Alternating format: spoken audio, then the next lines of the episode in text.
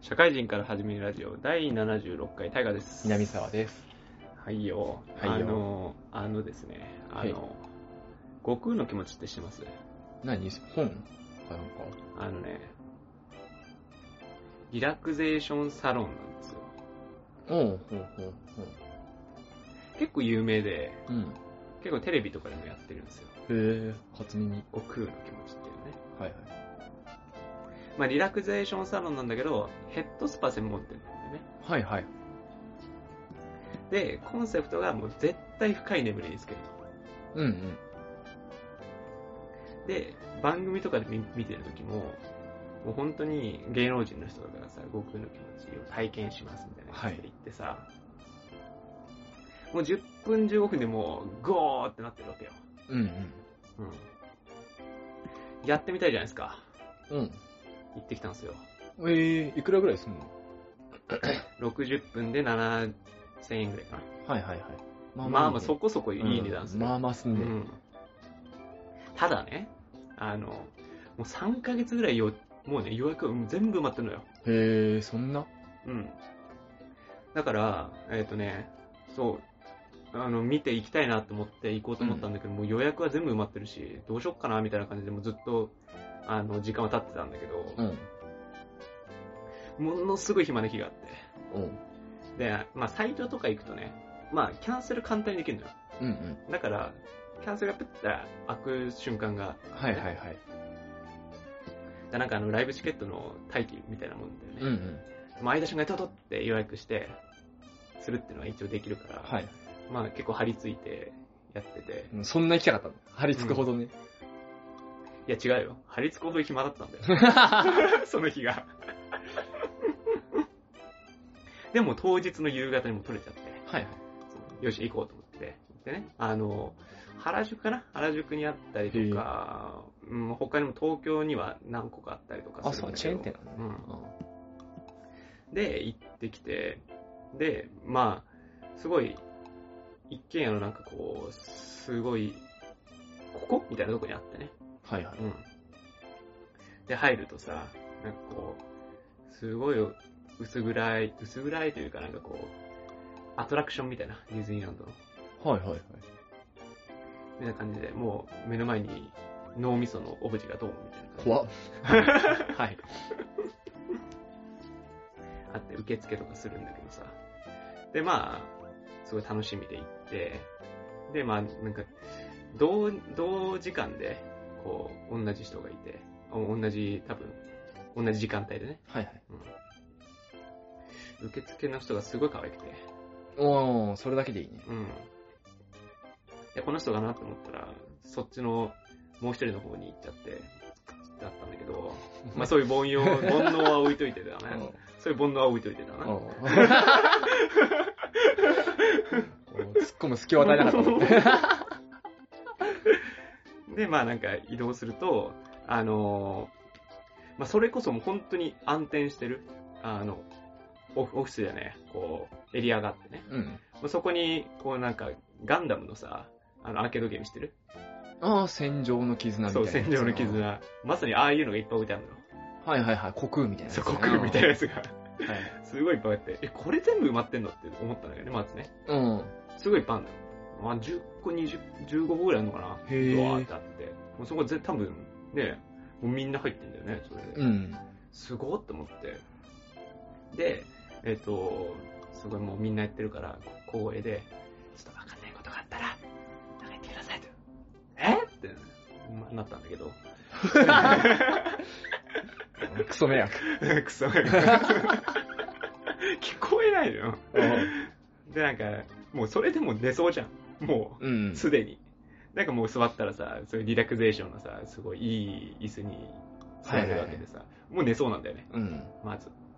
でもなんかバックグラウンドにもうヒーリングのなんかこう、あの、音楽が流れて、はいはいもう寝そうなんだよ。で、まあいい匂いもするわけだよ。うん。もう寝る、もう、も う何もされなくても寝る よって思って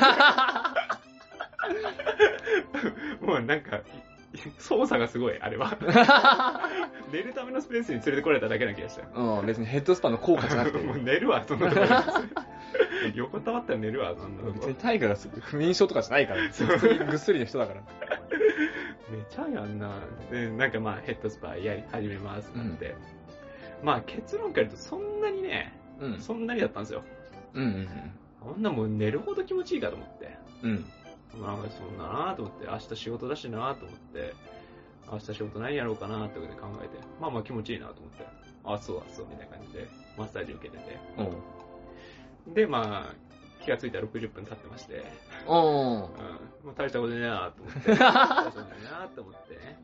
だって、で、まあ僕、アップルウォッチずっとつけてるじゃないですか。ああ、そうだね。そう、アップルウォッチつけて、睡眠時間測るんですよ、あれ、買ってね。そうだね。でも大したことねえなと思って、なんかもう、いやーいやーと思ってこう外出て、睡眠時間出たら、もうがっつり1時間深い睡 眠。もうオール、オール深い睡眠だった よね。 1時間1ね。時間。俺、し明日の仕事考えてたのは、あれ夢の中ドリーマーだったかなと思って。 別のとこにいたんだろうな、みたいな。夢の中で仕事考えたくね えよ。やだよ、そんなの。だってね、あの、普段寝るときに、その睡眠時間測ってて、はい7時間寝て、うん。 7時間6時間寝て、深い睡眠1時間とか2時間なんだよね。あ、そうなんだ。そう。で、あーまあ、1時間か、まあ2時間かって思ってたけど、うん。がっつりそこで深い睡眠入っちゃってんだよね。うんうん。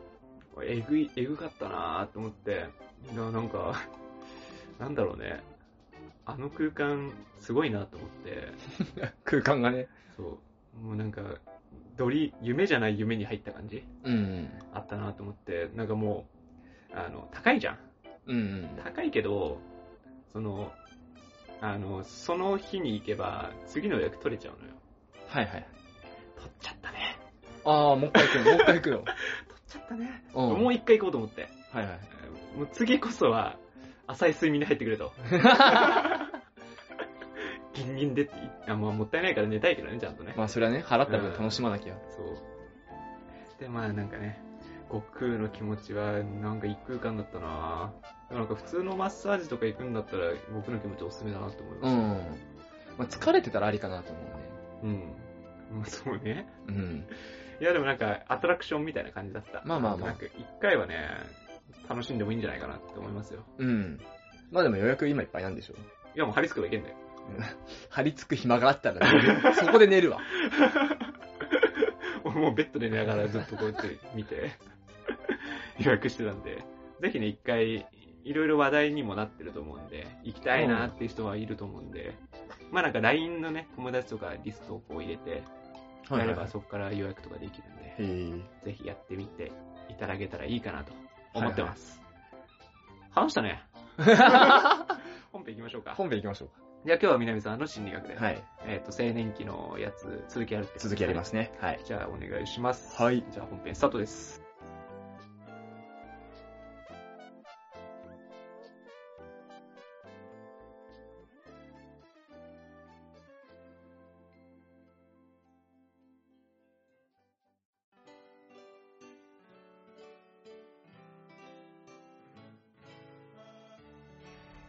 はい、本編です。はい、本編です。えじゃあね、前回に引き続いて、発達心理学の青年期編をやっていこうと思うんだけど、うん。まあまあ前回何やったかっていうと、え前回は青年期のえー概要っていうか、うん。青年期こんなこと起こりますよっていう概要と、えーまあ前期の、青年期にも前期後期って一応あって、うん。まあ課題、発達課題っていう面では同じなんだけど、うん。前期と後期でまあ成長過程とか大きく違うので、うん。前期を中学生から高校生ぐらい。うん。うん。で、こえー後期を高校から大学ぐらいはいはいはい。と、えー分けて、前回は前期、主に前期の話をして、うん。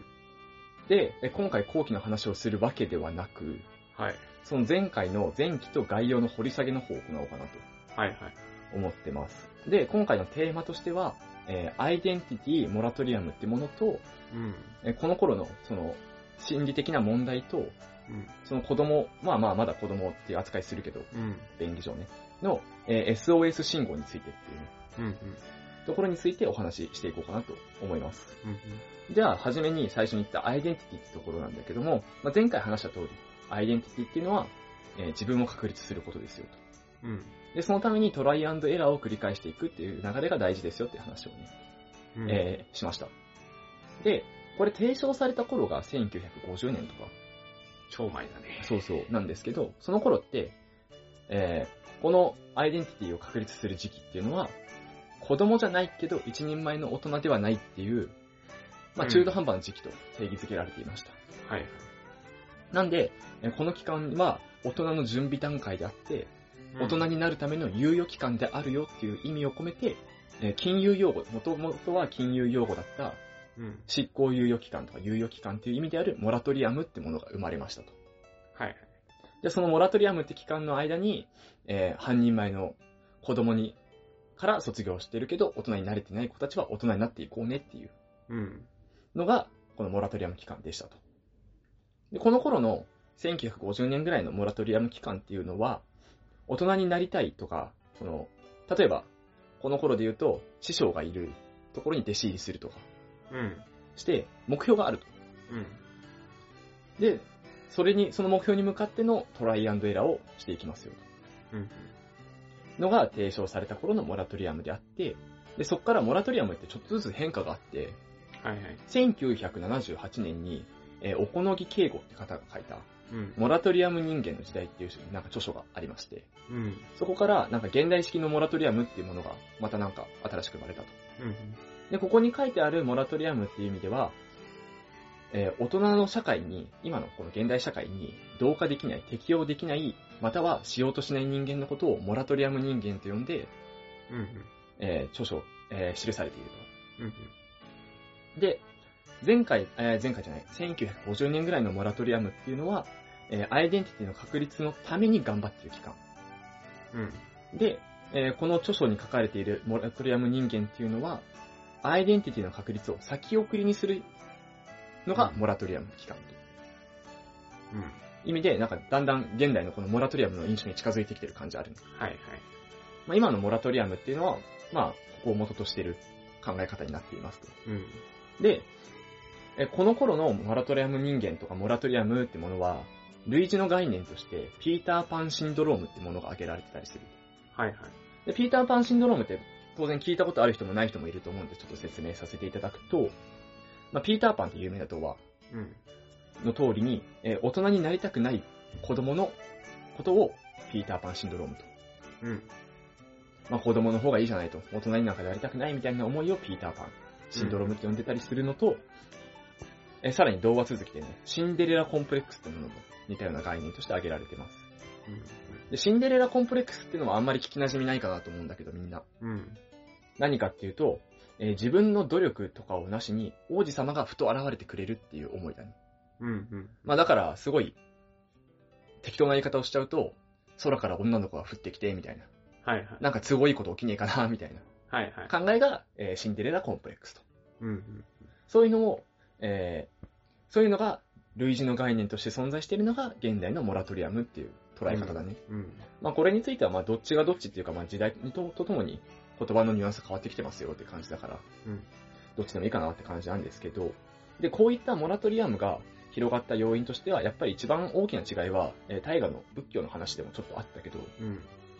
まあ死の交渉はっきりしてて、武士の子は武士だった時代から、まあ誰でも選択肢が持てるとうん。いう時代になったっていうのもありますし、うん。例えばだけど、自分の親が5億円の資産があったら働かなくても生きていけるじゃないですか。うん。ってなると、働かないっていう選択肢も当然あると。はいはい。まあ、昔は働かないっていう選択肢はまあなかなか取れない人が多かったし、うっん。ていうのを考えると、えー昔よりも暮らしが豊かになったことと選択肢が広がったことによって、えーアイデンティティの確立っていうのを先送りにしても、まあ、人生上問題がそんなないうん。という時代の移り変わりから、こういったモラトリアムの形っていうのが広がったんじゃないかと言われていますね。で、さらにもっともっともっと現代版になっていくと、うん。えー現代版モラトリアム人間っていうのもなんかちょくちょく提唱されていて、これは、えー生きる意味であったりとか、働く意味だったりとか、うん。あの、コストパフォーマンスっていうものを、えー気にして、俯瞰した視点から物事を捉えている人たちのことをモラトリアム人間と現代では呼ぶことが多いです。うん。うん。まあ、例えばだけど、すんごい努力しても、えー年収300万しか稼げないんだったら、努力する意味なんかないみたいなね。はいはい。とか、えー一生懸命働いても自分がやりたいことじゃなかったら意味がないであったりとか、うん。うん。うん。そんな苦労して生きる意味って何だったら死んだ方がいいじゃんとかね。うんうんっていう考え方っていうのも、えーまあ広がってきていて、こういったのが現代版のモラトリアム人間であると。うん。うん。で、まあ3個のモラトリアム人間、モラトリアムってものが3種類あったけど、まあどれも別にす間違いじゃないし、どれも正解じゃないし、みたいな、うんうん。まあまあところになってますと。で、その現代版モラトリアム人間っていうのは、まあまあマイナスの意味で捉えられることが非常に多くて、うんうん。結構 Google とかで検索すると、モラトリアム人間脱却みたいなね、うんうん。サブワードが出てきたりするんだけど、これ脱却に対しての明確な答えっていうのは出てませんよと。うん。例えば、今、生きる意味がないとか、働く意味ないとか、コストパフォーマンスがーとかって言ってる人に対して、まあ正直こちらからその抜本的な解決策ってものは提示できないっうん。ていうのも、えーその生きる意味っていうのを考えたときに、その昔の、えーフロイトさんという方がいるんですね。うんその心理学者の第一人者の。フロイトさんは、えー人生の目的に対する疑問は無限に提出されているが、満足できる答えが与えられたことはない。っていうふうに言ってる通り、うん。その自分が生きる意味であったりっていうものは、まあなかなか見つけられないし、見つけてる人がいないと。うん。だから、生きる意味ってなんだっけって例えば子供が親に尋ねたとしても、親が答えられない。親もわかんないから。うん。うん。うん。って意味では、えそういった答えがないから、モラトリアム人間から脱却するには、そのことに意味がないことに気づかなきゃいけなかったりだとか、うん。まあ、生きる意味なんかなくても生きていかなきゃいけないだったりとかね。うん。働く意味なんかなくても、まあ、お金稼がなきゃ働、働いてお金稼がなきゃ生きていけないから働くとかね。うん。っていう割り切りが大事になってきたりするうん。ところなんで、その割り切りに気づけるか気づけないかだけであって、その根本的な解決にはならないよっていう。はい。まあ今俺が、例えば、生きる意味なんだっけとか、働く意味なんだっけとか、うん。俺こんだけ頑張ってるのにコストパフォーマンス悪いとか考えたら確かに悪いんだけど、うん。悪いけどやんなきゃいけないってだけであって、うん。解決ではないよねっていう。うん。うん。のが、えー、現代のその心理学から見たモラトリアムの、まあまあ、答えというか、うん。観点ですよってお話ですね。なんで、えー、まあまあ最、最近というか、今の社会人とかは、こういった問題を先送りにするとかじゃなくて、そもそもそこを考えずに自分ってものを確立して、えー、生活している人が大半であると。うん。そうそう。なんでこういうことをまあ気にしている人のことをモラトリにモラトリアム人間って呼んだりするのかなっていうのがニュアンスかな。はいはいはい。で、まあまあここまでがモラトリアムとアイデンティティってもののなんか移り変わりとか、うん。現代の話だったんですけど、え続いてね、さっきの最初に挙げた通りの、この頃の心理的な問題と、その問題が起きている人の SOS 信号についてっていう話うん。をさせていただこうと思います。この頃の心理的問題とか苦悩っていうのの背景には、まあ、大きく、え3つの観点が絡んでいると、背景がうん。言われていて、1つが身体的な成熟、うん。 2つ目が周囲からの要望、うん。で、3つ目が自身の価値観とかアイデンティティってもの。うん。まあ、すごいわかりやすく言うと、あの、体が、えー前回までの自動機とかと比べると大きくなってきてるし、男女差もできて、できてきてて、まあ今までとちょっと勝手が違うとうん。うん。いうところで、えー苦悩の要望、苦悩の一つの要因になってしまっているというところが一個と、えー周囲からの要望と自身の価値観っていうのは、例えばだけど、医者の子でお前は医者になれと教えられてきたけど自分はサッカー選手になりたいんだって人がうん。いた場合に、えー苦悩してしまうよねと。で、周囲からの要望ってものも強ければ強いほど、まあ、プレッシャーもかかるだろうし、うん。うん。自分の思いってものは届かなかったりする。うん。だろうし、ないならないで、その、自分ってそんな価値ないんだっけみたいな。うん。思ったりっていう、そのバランス感で、えーみんな苦労する。うん。っていうのが、この3つの背景が、心理的な苦悩の背景になっている理由ですね。で、これらによって、自分の格差さっきのね、アイデンティティの確立に、の妨げになっていたりとか、悩みの種になってしまいますよ。うん。で、えーさらに言うと、この頃っていうのはちょうど反抗期っていうのを迎える頃ですね。はい。ただまあ最近の子とかで言うと、その、反抗期を迎えない子も多いんだって最近増えてきてる。うん。まあ、テレビとかでもよく見ると思うけど、すごく仲のいい親子って見るじゃん。はいはい。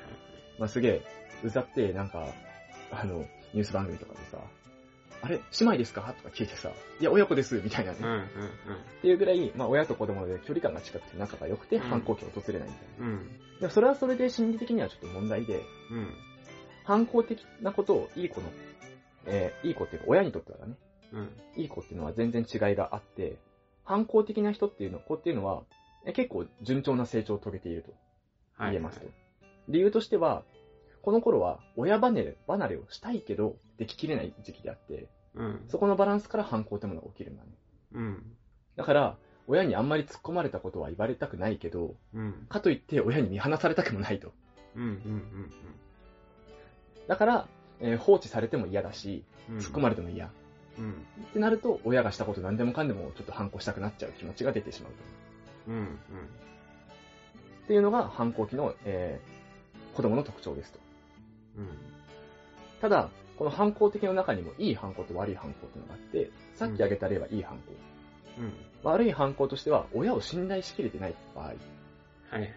これ前回、この時期っていうのは、えー昔の乳児期からの信頼関係とかをやり直す時期ではあるとうん。言ってたんですけど、まあその通りに、この頃にもう一回親を信じきれないっていうこと、気持ちになってしまうと、うん。うん。ただの悪い反抗になってしまうと。うん。その悪い反抗っていうのはどうなるかっていうと、まあ、例えばだけど、親を信じられないから、親に何も相談できない、悩みを打ち明けられないとかね。うん。学校でいじめられちゃった親に相談しようって気持ちになれない。親も信頼できないから。っていうこともあって、それは悪い反抗ですよね。うん。うん。で、こうなった時は、正直親は何もできない。もう、親が何言っても子供は何も聞いてくれないから。こうなった時は、もう、容赦なく外部にに相談しましょううん。うん。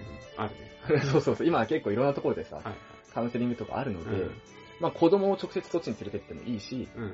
親がね、相談にの行ってもいいし。うん。っていうところでそういう相談所っていうものも検討してみましょうというはいはい。ところですね。で、あの、いい方の反抗期の場合は、対応としては、親の対応としては、まあ見守ってあげましょうねと。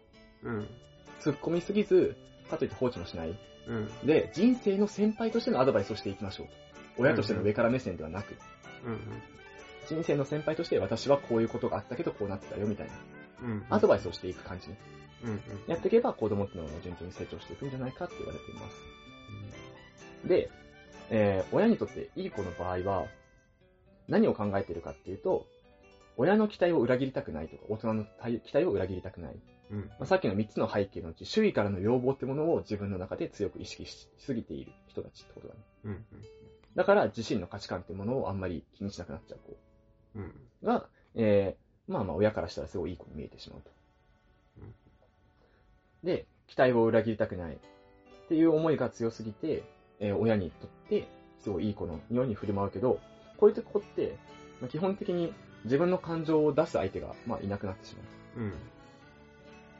というところで、えー親からしたら過度な期待ってものをしないようにしてあげましょううん。というのと、あの、放置するってことをやめましょうと。あ、うん嘘、逆、放置しましょうと。うん。こういう子は基本的に親に頼り切ってるっていうところうん。があるあるので、親からしたらもっと公認してあげた方がいい。過保護になりすぎないように。はいはい。っていうのが、えー望ましいですよ、というところですね。で、えーこの頃、その、えー前回話した通り、親よりも、親とか家族よりも、友人関係の方が重視する時期ってうん。言ったんだけど、この頃の子供の、えー悩みがあった時の相談うん。先として、相談、一番相談しやすいのは誰かっていうと、友人っていう答える人が60%、はい。親って答える人が30%、うん。で、その他で10%ぐらい。で、逆に相談しにくい人は誰ですかって言った時は、担任の教師だったりっていう教師が、まあ40%ぐらい。うん。で、親が20%ぐらいあるんだね。はいはい。で、友人が5%ぐらいあるんだよ。うん。って意味で、この、親に相談しづらいっていう子が最近増えてる傾向にあるはい。子もあります。で、そういった面も含めて、その、子供が心理的にストレスを抱えているよっていう SOS のサインの例があります。はい。こういう子は、まあ、心理的にちょっと苦しんでる可能性があるので、親とか教師っていうのは敏感に、えー、察知してあげましょう。うん。という例を最後に紹介して今回終わろうかなと。はい。えー、SOS サイン例の家庭版ね。うん。まず家庭では、家族との関わりを断とうとする。うん。親に相談しない、さっきの通りね。しない、家庭内で口数が減る。うん。自分、家庭内で自分の部屋に、えー閉じこもりがちになる。うん。で、えー家族、家族での、えー食事の時間が減る。はい。っていう現象が、えー見えた時には、ちょっと心理的に追い込まれてるのかなっていうのを感じ取ってあげましょうと。うん、うん、で、友人関係で言うと、えー友人から孤立している。うん。はい。友達と遊びに行く様子が見られない。はい。えー悪い友達と付き合っているように見える。はい。っていう3つが、えー友人関係で現れる SOS サインで。うん。まあ、悪い友達と付き合ってるっていうのは、まあさっきの通り、親に対して、親に対してっていうか、反抗期を迎えてて、うん。親よりも、家族よりも友人が大大事。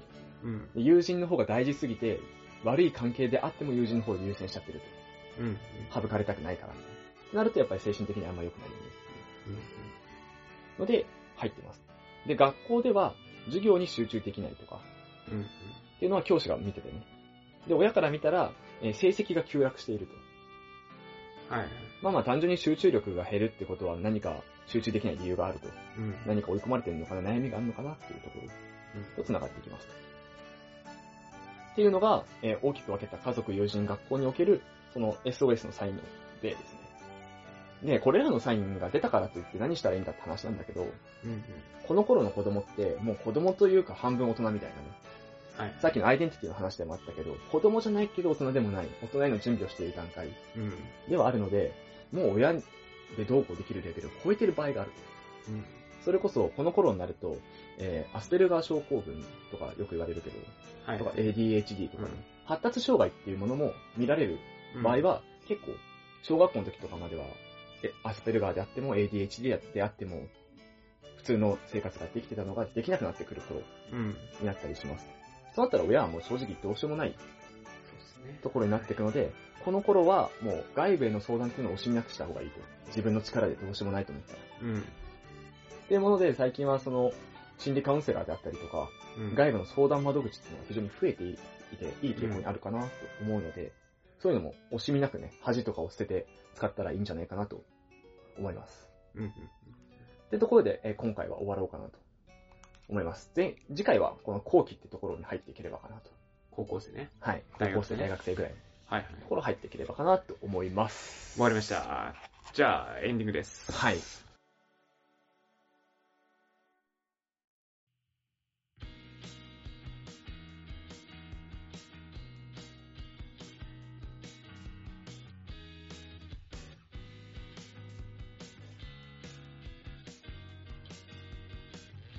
はい、エンディングです。はい、エンディングです。えー、まあ今日もね、頭が痛い話がいろいろあったからあのさ、はい。まあ、あれ、SOS の話あったじゃん。はいはいはいはい。僕あれ聞いててすごい思ったのが、ああなった瞬間にもう、割と手遅れだよねっていうとかすごい感じたんだけど、まあ、手遅れになる場合もあるよね。もうなんかさ、こう、えー食事の数が減った関係を断たれたっうん時ってさ、もう自分の中で処理してもうそれが行われちゃってる状態じゃん。うん。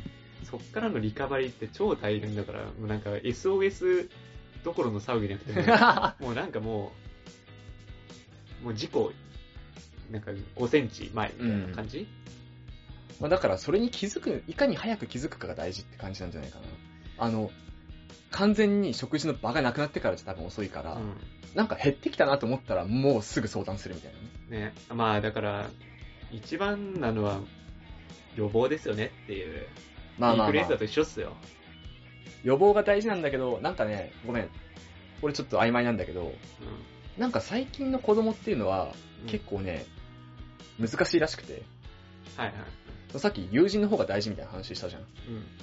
で、それってでも、これ、この心理学が提唱された頃の話とか、まあ、2000年代の話とかではああるんだけど、うん。だって、結構最近の子供は、その、自分のことがすごい大事な人も多くて、はいはいはい。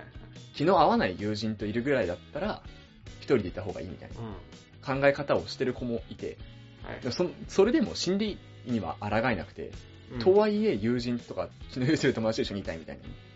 心理の狭間で揺れてる子たちもいたりするの。はいはいはい。そうなると、この心理学当てはまったり当てはまんなかったりだし、うん。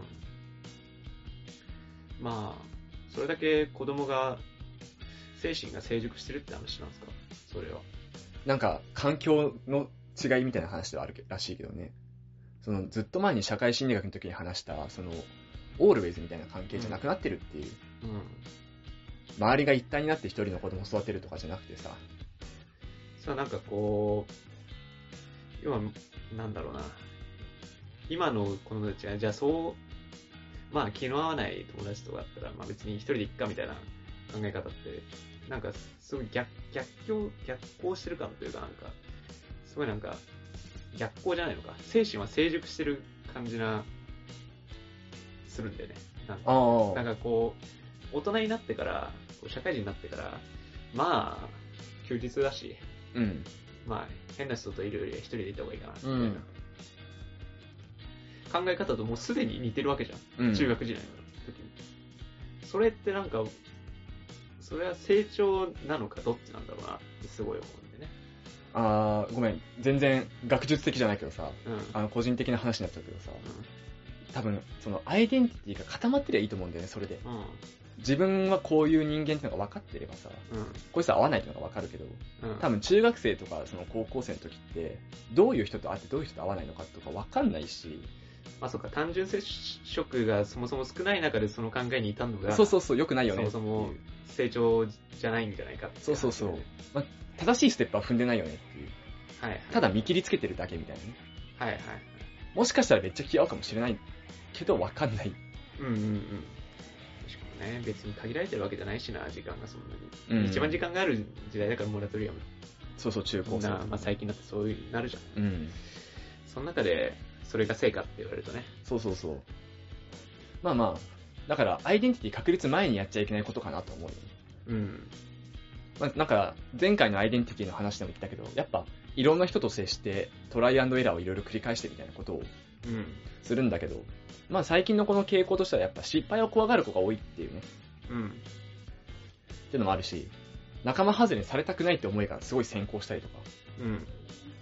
とか、まあ、失敗するのがかっこ悪いっていう人もいるし、うーん。それってさ、うん。全然わかんないけどさ、その最近の傾向ってどっから来てるのかね。ソーシャルかね。まあ、一番よく言われてるのは、あの、情報型って言われてるね。はいはいはい。ああ、なるほどね。やっぱそうね。まあ、ネットワークっていうか、インターネットもそうだけど、結構テレビもそうで、うん。あの、テレビとかで間接的な、なんて言うんだろう、体験をしちゃってる気分になる。うんうん。自分では実際に体験してないけど、テレビで見たからそうみたいな、はいはい。ネットで見たからそうみたいな。はいはい。っていう意識で、なんか、さっきのと一緒で、何か段階をステップアップしちゃってる。はい一個一個飛ばしちゃってるんだよね。はいはいはい。まあなんか、さっきのオープニングの話じゃないけどさ、うん。僕だったらさ、テレビで見てさ、行ってみたいなって自分で思うじゃん。思うじゃん。ただ、多分、最近の子だったら、行った気になっちゃうというか、そうそうそうまあそういうもんだよねって、まあ、情報だけで満足しちゃうみたいな。そうそう。まあ、大河の場合だと、まあ、行った行って、実際行ってよかったみたいな感じ。うん。 じゃなくて、あ、ってことはヘッドスパって海面にすごいいいんだなって思い込んじゃうみたいな。体験もせず に。はいはいはいはい。と、まあちょっと違うよねっていう。うん。なるほどね。まあなんかこう、YouTuber とかでなんかいろんなのがあってさ、うん。で、なんかこう、その好きな YouTuber がこう友達少ないとかだったら、ああ、まあそういう生き方なんだ、いいね、みいたいいな感ねじ。でそうそうそうそう。っ思っちゃうみたいな。まあそうだよね。て意味では情報型で、これはまあネットもそうだし、まあテレビもそうだし、みたいなね。うん、うん。全然ネット社会が悪いとかそういう話じゃなくて、テレビだけでも十分こうなり得るし。なるほどね。ああ、わかったわ。なるほど。わかったわ。 わかったわかった。わかったわかった。いやなんか、精神が成熟してないからこそ、そうなりやすいのはわかったね。うん。成熟してないからこそ受け入れちゃって、そうだね。そのまま、その、プロセスが合ってない。そうそうそう、プロセス使ってない。なるほどね。まあ、至った考えは一緒でも、プロセスがあるのとないのじゃ全然うん話が、成長過程が違ってくるっていう話だね。なるほどね。そうだよね。なるほどね。最近の子供は難しいね、じゃあね。そうそう、もうだからね、まあ、こういう社会がいいんだか悪いんだか、選択肢が多いのもいいんだか悪いんだかみたいなね、うん。一長一短だよね。個人的にはいいと思うところもいっぱいあるし、はいこういう選択肢広いのって。なるほどね。自分はいい時代に生まれたな。なんちょうどよかっったかもしれないね、この頃ってうね。ん。あの、ちょうどいい ね。スポコン根性もあるじゃん。うん。あの、スポコン根性もあって、でも情報はいろいろ溢れてるとこに、うん。まあ多分、それって多分、あの、親がそうだったから幸せだなと思うんだけど、うん。親が完全なるスポコンじゃん。うん。あの、まあまあ一般的にね。そそううだねそういう世代に育ってきてるから、うん。そういう考え方でで、自分たちの社会は情報が溢れてる社会ってなってくると、いい感じで融合するんだよね、多マ分ッねチ、ちょうどマッチするんだそうそうそうそうそう。ってなってくると、あ、親の考えもやっぱりこう吸収して育ってきてるから、うんいろいろやってみたいとか、あの情報を得たらやってみようとか、なんかそういうトライアンドエラーみたいなところっていうのが、まあ多分僕らよりももうちょっと下あたりが一番いいんだけど、うん。うん、まあそうね。まあ、僕らはもう結構高校ぐらいから情報型社会じゃないなんそうとなだねくなんとなくだけど。もう携帯とかみんな持ってて、そうそうすぐネット接続できて。もうちょっと下の中学とか小学校高年齢ぐらい、高学年ぐらいから、その情報型だと超幸せかもしれない。うん。なんかいろいろ広がるよね。選択肢がというか。そうね。まあ親もギリギリそういう世代、ギリギリというか完全にそういう世代だし。うん。なるほどね。それはいいね。もうなんか、モラトリアムの話忘れちゃったんだけどさ。 まあ、モラトリアムはまあ単純に時代がこう流れてますよっていうだけだから、モラトリアムはね、よくね、大学時代に使ってたね。まあ、モラトリアム期間とかね、よくうん大学はモラトリアムだ、みたいな。もう僕らの時代ですでに大学生の時代の時に、あの、アイデンティティがでできてなかったって話よね。うん、探してたっていうね。探してたっていうね。まあ、それもトライアンドエラーしてれば昔のモラトリアムだし、うん。で、なんか単純にアイデンティティの確立とかまたしなくていいっしょみたいな。やりたいこととかわかんねえわって言ってれば現代風モラトリアムだしで、なるほど、ね。まあ別に。モラトリアムとしても間違ってないよねっていう。まあ確かにな生きていけるもんな、バイトだけで。 ね、やりたいこととか決まんなくてもいいもんね。うん。まあ、これなんかね、ちょっと面白い実験っていうか、インタビュー記事みたいなのが、うん。北海道大学がね、うん PDF でなんか公開してたから、うん。その辺見てみるの面白いかな。あまりにちょっと個人的すぎて、うん。あの、ここで紹介しなかったけど、はいはいはい。なんか一人の生徒は、一番大事なのは愛だと思いますみたいなことを言ってたりとか、そうだよ、当たり前だ ろで言ったりとか、そのやりたいことっていうのが大一番大事だと思いますみたいうんうん。な。とか言ってて、まあ結論とかその教授の結論みたいなところには、やりたいこととかっていう風に言ってる割には、そのやりたいことってものを探そうという気配は見えないみたいなね。はいはいはいはい。っていうのをなんか、留年した人たちにインタビューしましたみたいな。はいはいはい。 A さん、B さん、C さん、D さんって4人なんか被験体みたいな人がいて、うんうん、うん。 4人に。いろんなものインタビューした結果、こういう結果が見受けられましたみたいな。なるほどね。ちょっとあまりに感情的な部分が多すぎて紹介しなかったけど、そういうのもあるんでううう、ちょっと見てみたら面白いかな。いや、なんか、テラスハウスとか見ててやっぱ面白いんだよね、そこらあーテラスハウスって、でも、 うん結構、年じゃない。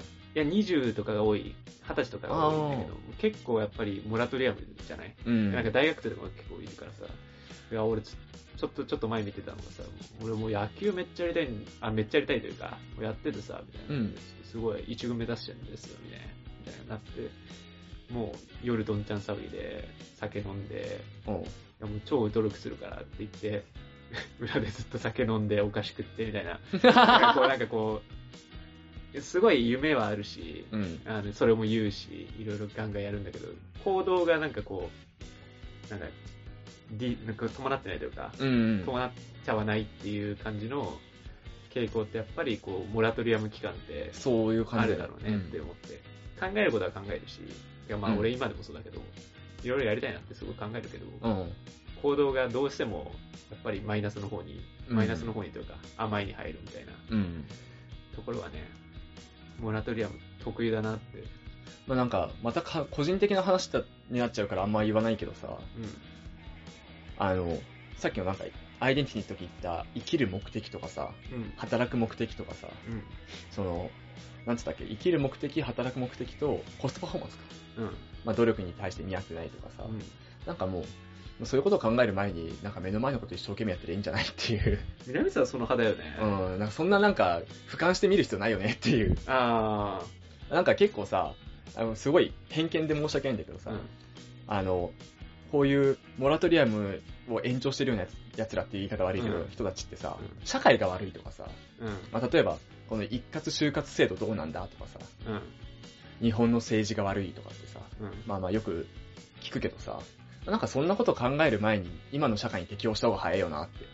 ああ、なんか、南さんの考え方は若干悟りっぽいよね。まあなんかで、本当に変えたいと思ったら自分たちが変えれる権力を持った時に変えればいいじゃんと。はいはいはい。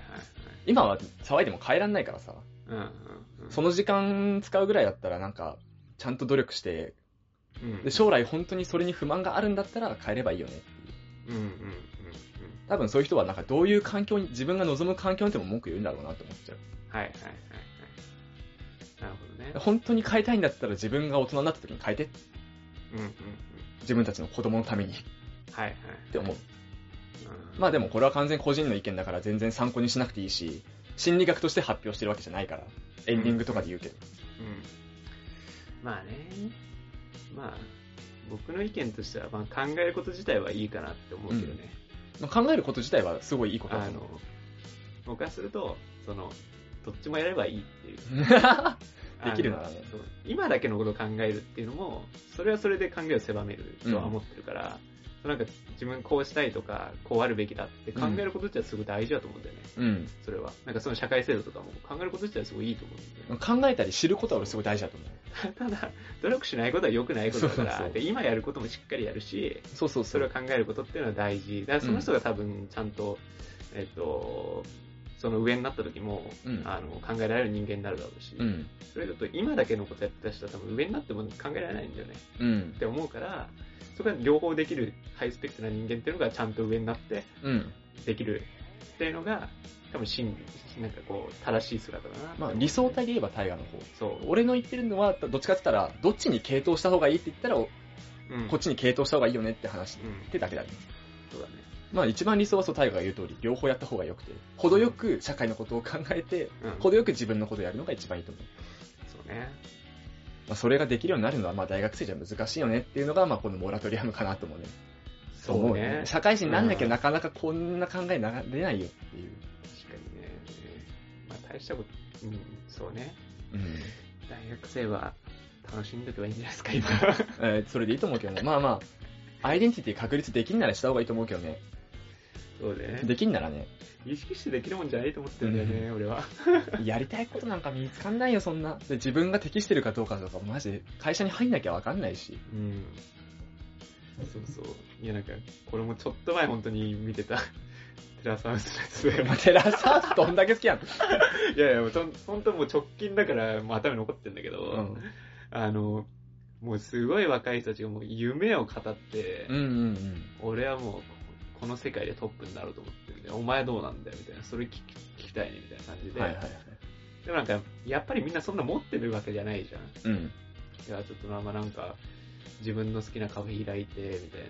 うん。もう好きなとこでそれできて人とコミュニケーションいっぱい取れたらいいなみたいな。うんえ。なんかどこでカフェ開くのみたいな。いつ。開あーくの何ちゃ歳んと、ちゃんと考えてんのみたいな、マウ何ント歳取だりよで。そう。でもそうじゃないじゃんって。うん。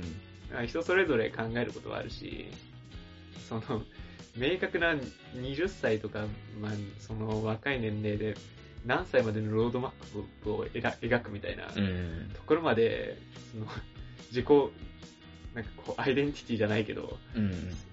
もうロードマップまでアイデンティティを築けるわけじゃない。うん。で、なんかこう、そこら辺はね、うん、難しいなっていうか、今、今でも自分は描けてないし、今も、俺も全然描けてないね。うん、5年後さえもう描けてないかな。うん、まあ3年後とかだよね、言うても。うん。まあ、しょう、まあ、ブレてくんだよね。俺で言うと。俺もブレるね。うん、やっぱりやっていく中で現実的な路線を見ちゃうというか。うん。まあ目標値としてはまあ設定したりするけど、まあどうしてもね、下方修正入るし。まあ昔はこんなことやりたかったけど、まあこれぐらいかなできるところはってや、うんよくは思っちゃうからね。まああとは、そう、俺とタイガはまあ今んとこそんなことないけど、結構なんか、これはまあ次回のとかの話になっちゃうかもしれないんだけどさ、うん。そのやりたいことみたいなのを、まあ、さっきの大河の仏教の話に通ずるかもしれないんだけどさ、うんこだわり持ちすぎるとさあ、ーできなかった時に、そうね。あの、転々としちゃううんだよん。ね。なんかね、さっきのモラトリアムの話で、ピーターパンシンドロームと、えーシンデレラコンプレックスってあったじゃん。うん。あれともう一個、青い鳥症候群っていうのも実はあって、うん。青い鳥症候群っていうのが、まあまあ幸せの青い鳥っていう動揺から来てるんだけど、うん。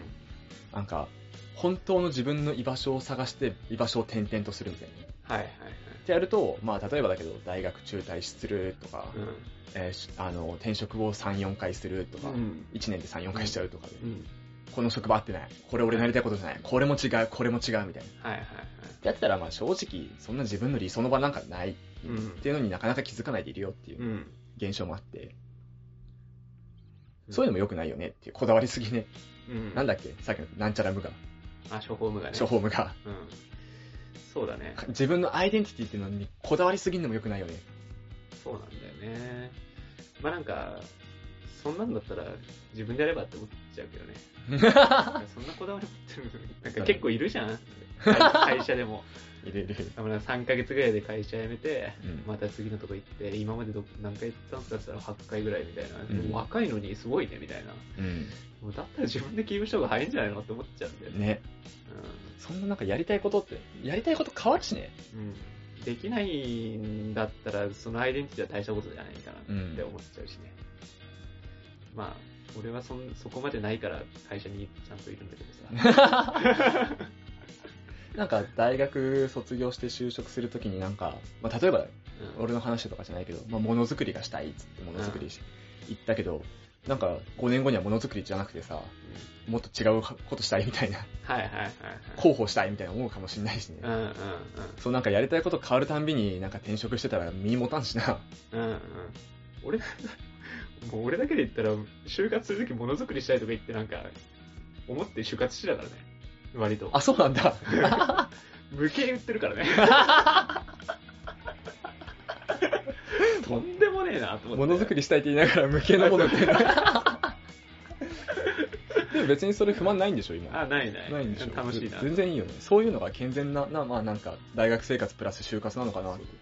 本質的にはやっぱり、でもね、ものづくりしたいっていうのも、多分そこじゃないんだよねって思った。ものづくりがしたいわけじゃなくて、ものづくりしたい理由のところが大事っていう話だそようね。そうそうそうそう。そうそう。なんか、だ、だったらなんかサッカー選手になりたいと一一緒のレベルだったらいいんだけど、やっうん。ぱりまあ、就活する人とかの、こう、ありがちな、ふんわりとした、こう、デザイナーっぽいことやりたいみたいな、そういう話なんだったら、どっかでやっぱ繋がってるから、うん割とどこ行ってもいいっちゃいいって思った。これプロセスがあれば ね。そうそう。 サッカー選手になりたいもんさ、お客さんを楽しませたいからサッカーだったら全然もう何でもいけるじゃん。そうそうそう。もう野球選手でもいいよ、みたいそうな、ね。そうそう。でなんだったら、そう俺俺みたいな会社入ってもお客さん楽しませるだったら全然ありよ、みたいな。エンタメだそうし。そうそうだ本当にね、そうなんだよ。意外とね、あの、でかいところとかだったら何でもできるし、うん。まあ別になんか、何でも自分が満足すればいいんだよ ねっていう気はすある。なんか、今の話すげえなんか、就就活のプロセスって俺すげえ腑に落ちたわ。うん。なんか、結論じゃなくて、プロセス見た方がいいよねってい。そうう、多分そうだと思ものづくりがしたいとかさ、うんまあ例えばゲーム業界に入りたいとかさ、うん広告業界に入りたいとか、う。うん。うん。スポーツ会社に入りたいとかっていうのじゃなくて、なんで入りたいのか分かってれば結構何でもどこでも融通聞くよねそうそっうそうていうとこかな。すげえ腑に落ちた今。そこにこだわり持つっていうのが結構大事なのかもね。そのね、そのうんプロセスの部分にこだわり持って、そう結論にはこだわり持たないっていうのがすげえベストか。いや、なんかこう、ゲーム業界に入りたいって考えるのもすごいいいと思うし、うんその、あの、ゲームが好きだったらいいと思うんだけど、でもゲームが好きだからって言って入った人は多分結構失敗するケースって聞くじゃないよく聞くね、イメージね。好きなものをなんか職業にししたらうまくいかないとか、よく言われる話だけど、それはそこに繋がっていくんだろうなって思うんだよね。なんか、そんなはず、なんかただただ楽しく作るはずだったのにみたいな。やりたいことと違うケース多いもんね。そうそのゲーム会社に入ったからってゲームに携わるとも限らないから人事とかだったそうそらうそうゲームなんか携わんないっ すよ。うん。全く。そう。そう。総務とかね。だからそこはね、やっぱね、考えてやるべきだよね。それ大事かもね。今のすげえ、俺すげえ今ね、なんか、負のしたわ、すべてが。そう考えるとギャンブルだよね。ギャンブルギャンブうん。ルそう。。わかんねえもん。まあ、職種なのか。職種なのか。何なんだろうね。セクションなのかね。セクションな気もするね。でもセクションでも違っても、やっぱり一緒だよ。なんかこう、その中になんかあんだよねうん。って思う。俺も今やりたいことが、なんか、これやりたかったかって言われれば、なんかそうでもない気はするんだけど、うん。その中でのなんか、なんだろうね、ジャグラーが光った瞬間みたいな、そういうのがあるじゃん。うん。楽しい瞬間ってのはあるからね。それだけでいいんすよ、みたいな。そそううそそううそそうそんなもんですよ、みたいな。それね。まあなんか、にじり寄っていけばいいんじゃないですか、なんかそういう思想みたいなね。うん。イデアみたいなところはね。急に出てくる もしかしたらね、最近の子はさっきの処方無我じゃないけどね、こだわりすぎてんのかもしんないよね。そうね。うんまあまあ、それには俺個人的には YouTuber とかの存在もまあ大きくかん関わってる気もするけどね。その好きなことだけして生きていくとかいうキャッチフレーズに現れるとさ、ああ、あのコピー引っ張ってるかもね。あれえぐいと思うんだよね結構あれ社会引っ張ってる可能性あるよね。あれ結構社会不適合者生むぞと思ったもん。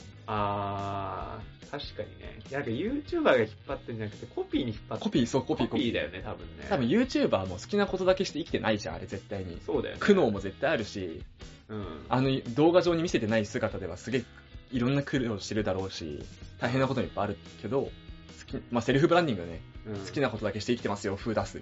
そうだよね。なんかもうよくわかんないような企業のタイアップとかやってるやってたりとかするわけじゃない。好きでもない企業のタイアップとかやるかもしれない美し味し。くないけど美味しいって言ってるかもしれないでしょ、うん食レポと一緒ですよ。食レポと一緒。でなんかこう言ってくださいみたいな台本渡されて言いたくないこと言ってるかもしれないしうね。ん。まあね、そうだあれはね、うん YouTuber は別に全然俺肯定派だけど、あの、キャッチコピー良くないよ。よくないよね。好きなことだけして生きていくは良くないよ。そんな人生ないよ。そうだね。カモって作るとかいいよね。うん。なんか好きなこ とで生きていくために嫌いなこともやんなきゃいけないよっていううん。コピーだと思うわ。そうね。カッコがね。そうそカッコがう。ついてるよね。好きなことだけして生きていくために嫌いなこともやりましょうねっていう。 そうね。なんかこう、商品化、あのコピーを商品化するんだったら、無数にあの米印作る。注意っつっそうそうて、個人差がありますみたいな。あなたの好きなことだけではなく、その他でも行うことはございます。ございます。みたないろんな注意書きが出る。ご留意くださいって書いてくるね。個人差がありります。そう。あのコピーダメよ。子供夢見ちゃうから、そういう世界があると。言い切りはね、良くないんだよね。なるほどね。コピーだな、あれ。コピーの力ってあるな。まあまあ、広告に勤めてるタイガさんならね、うんキャッチコピーとかの力強さはご存知かと。大体ないっ すよ。そんな企業のものは。いやまあでもエンタメ業界はあるよね。うんまあね。だし、やっぱ世界を揺るがすような、やっぱ YouTuber とかはやっぱあるよね。うんあんな。辛いわーい。今どう思う自分がさ、うん。その、今の時代の中学生とかに生まれてたら YouTuber とかすぐガンガン見てたかね。ああ、俺絶対見てる。あ、見てる。絶対見てるし、俺が中学生だったら YouTuber になろうと思ってると思うわ。あー、好きな職業ランキング1位。あ、そうそう。。俺は絶対そういうタイプ。流されやすいし。あ中学の時とか特に。ー、そうだよね。見てるよね、多分。し、なんか無駄に俺絶対できるって自信があったと思 うわ。で、失敗して、あの、多分大学行かずに中退とかってやってると思う。あれ、なんかでも南沢ってもう、あのー、今の聞くと、同じとこに帰ってきてんじゃないかなって思うけ ど。なんか中退とかうんぬんじゃないけど、なんか今の考え方って、なんかただ物が変わっただけな話じゃないの対象が、そうそその好きな対象が違っただけそうそう。戻ってくんじゃないのそれ。かも ね。好きな対象がなんかもうアニメとか、その好きなロックバンドから YouTube に変わっただけで、 YouTube 懐かしいわーとか言ってるだけなんだよ。まあ可能性はある ね。変わらないね、その。ぶれないね。ぶれないと思う、そこは。で、結果今の会社で今みたいなことやっうんそ、てう今みたいに大河と喋ってるかもしれない。 まあでも、ね、今の南さんが考えることですからねまあ。そうね。うんそうそうそうそう。今の俺が中学に戻っから、たら多分まあそうだよね。そりゃそうだよね。でも絶対俺は YouTuber に影響を受けてると思うけどね、中学。うんうん。受けてるから、まあなんか大学とか行ってないかもしれないし。そうそうそう。俺は高卒で YouTuber になるんだっつって。そう。やってそう再生数300回とか。 やってそう、やってそう、めっちゃやってそう、俺。俺は本当に時代に恵まれた人だと思うわあ。ー俺はもう意志ゆるゆるだし、もうもうガバガバだからさ。 ダメよ本当に危ないよね。親がしっかりしてたってのもあるけど、ちゃんとレール敷いてくれてよかったもん。うん。そうね。俺も多分結構、この、カウンセラーとか受けてそう。ちっちゃい頃にそういうのあった時代に生まれてたら、多分ねじ曲がりすぎてるだろうね。自分も。カウンセラーとか受けてそうだな。もうやだ、生きてくの辛い。親とかが、まあ、ゆ親が優秀だったってのもあるし、時代も恵まれてたし、って俺は思うけどね、最近は。最近の子が悪いっていうよりは、時代悪いよねって思っちゃう。ああ。いやね、全然今の子供たちが悪いっていうのはない、ないかならい、ほんさと。ない。あの、いや、しかも、その別に時代がうんぬんじゃなくて、その人たちが今悪いとも確定してないわけじまゃなあいまあまそのこれからすごい、あの、いい感じ、うんむしろそっちが正か正だったかもね、みたいな話になるかもしれない。あ、まあ将来的にね、大人になった時にそうかもしなってるっていうのは全然あるね。そうそうそう。まあなんかいろいろこう、長い、長いね。長いな長いけど、その、子供が、学力が下がったとかさ、うん。いろいろマイナス面ってすごい目立って報道されてるけどさ、まあ、違う部分の試験がないだけなんだよねって俺は思ってるんだよね。そこの、違う部分の能力絶対上がってるはずなんだよね。うん、まあまあ同。じ生活してる中だから。ただなんか昔の適用されたそういう学力とかで測ってんじゃねえよって俺 は思うまあ今の子たちが幸せかどうかでいいんじゃないかなって気もするけどね。ま読解力とか下がってるとかさ、あ、それたはだどうでもい話いんだよ題にね。敏感性はめちゃくちゃ上がってんだろお前みたいな感じがするそじゃれはん。どうでもいいんだよね。うん下がってもまあまあいいんじゃない、うん、悪いじゃなくて、今その試験、試験作ってるお前があるよって思う。うん。なんか、まあ、優秀さっていうよりはどっちかって言ったらなんか子供が今なんか大変なのかどうかかなって思っちゃうね。うん、そうね。まあ今単純にいじめが増えてるのか減ってるのか知らない、調べてないからわかんないけど、増えてんだったらかわいそうだし、はいはいはい。自殺、若年層の自殺者数が増えてるんだったらほんとかわいそうだな。うん。そうだよね。まあ増えてるのか減ってるのか調べてないからわからんけどね。まあなんか、そういう社会のし、うん、なんか学校とかが追いついてないんだろうなって気がするけどね、そういうのは。まあ学校の教育制度は変わってないけど、時代は変わってるから、そう取り残されてる感はあるね。まあなるほどね。楽しみですね、今後どうなるか。 もう老害みたいな発言 で締めますけど。 えっと、じゃあ、社会人から始めるラジオはお便り募集しております。ご相談とか、えー、感想とか何でもお持ちしております。えー、メールアドレスは、シャカラジ199にアットマーク Gmail.com です。シャカラジは、英語199には数字です。syakaradi199 にアットマーク Gmail.com です。Twitter の DM でもお待ちしております。じゃあ、それではまた来週お会いでは、大河と。南沢でした。